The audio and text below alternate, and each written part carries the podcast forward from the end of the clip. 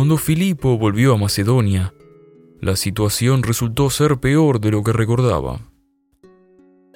Tres años había pasado como rehén en Tebas, y tres años habían bastado para llevar a su patria al borde del colapso. Al este, la armada iliria les había quitado vastas tierras.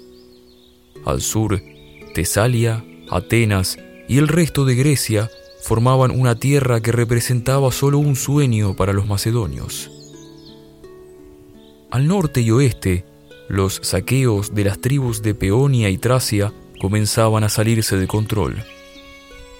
Y sobre todo lo anterior, aguardaba la lucha interna por el trono, favorecida por estos gobiernos extranjeros. Filipo casi no tenía recursos. Su hermano había muerto en batalla, dejándolo al mando de un reino cuyas reservas se iban a otras naciones como tributo o como premio a los saqueadores, y con un ejército que dejaba mucho que desear.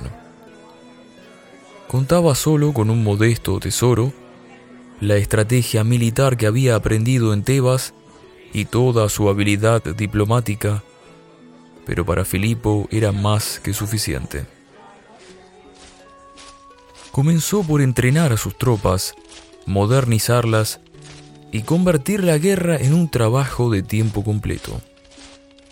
Al este, para no luchar en ese frente, tuvo que reconocer el dominio ilirio entregando las tierras perdidas y pagando un suntuoso tributo. Todo esto menguó las ya modestas reservas de Filipo, por lo que tuvo que poner el ojo y la bala en Anfípolis, una rica colonia que podía proveer a quien la dominara de oro, plata y madera de balsa. Pero la riqueza venía con un riesgo muy grande. Atenas declaró la guerra contra Macedonia, pero en lugar de enfrentarla en batalla, atacó donde más le dolería, en la lucha interna por el trono. Atenas propuso a un pretendiente al trono macedonio de nombre Argeo que juró devolverles Anfípolis si lo ayudaban a derrocar a Filipo. Tracia propuso a otro pretendiente al trono llamado Pausanias, que también juró entregar Anfípolis a su patrocinador. Y Calcídica, otra ciudad griega, propuso a un tercer pretendiente al trono llamado Arquelao. Los tres eran medios hermanos de Filipo.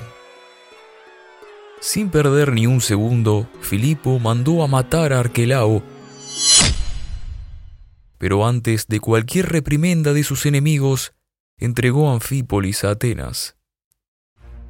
Con lo que había recaudado durante su tiempo en Anfípolis, sobornó a las tribus de Peonia para que dejaran de saquear y le pagó al rey de los tracios que apoyaba a Pausanias para que lo mate. Un año más tarde, aplastó en batalla a los ilirios y a las tribus de Peonia, anexando todos sus territorios y riquezas. Filipo continuó sus conquistas con diplomacia y fuerza por igual, con una serie de matrimonios para solidificar su gobierno y una serie de campañas para ampliar su territorio aún más.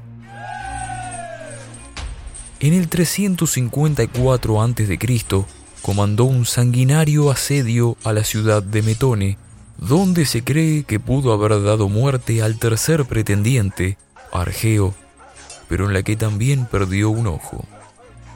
Aún así, Filipo estaba lejos de su meta.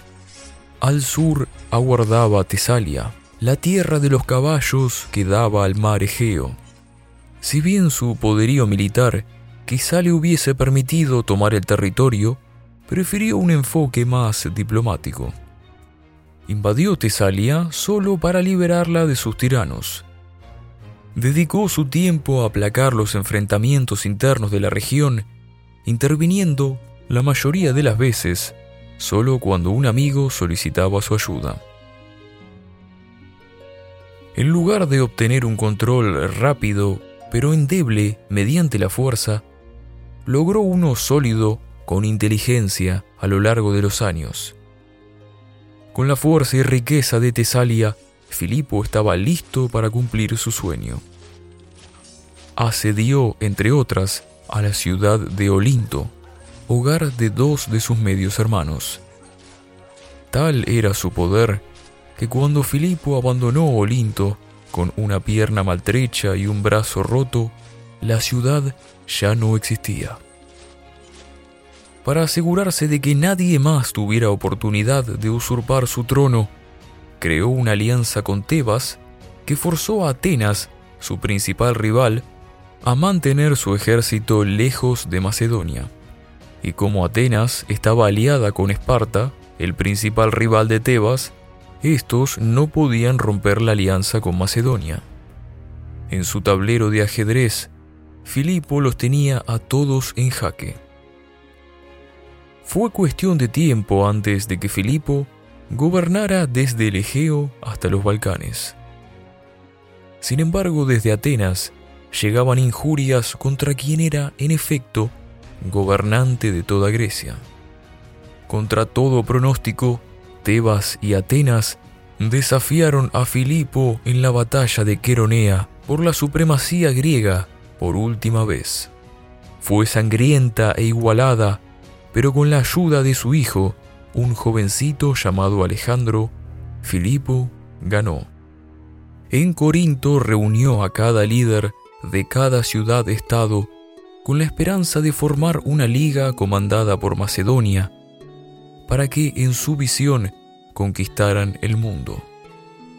Lo habían llamado bruto, bribón y bárbaro, pero no tuvieron más remedio que jurar lealtad a Filipo II de Macedonia y llamarlo por lo que en verdad era, unificador de toda Grecia.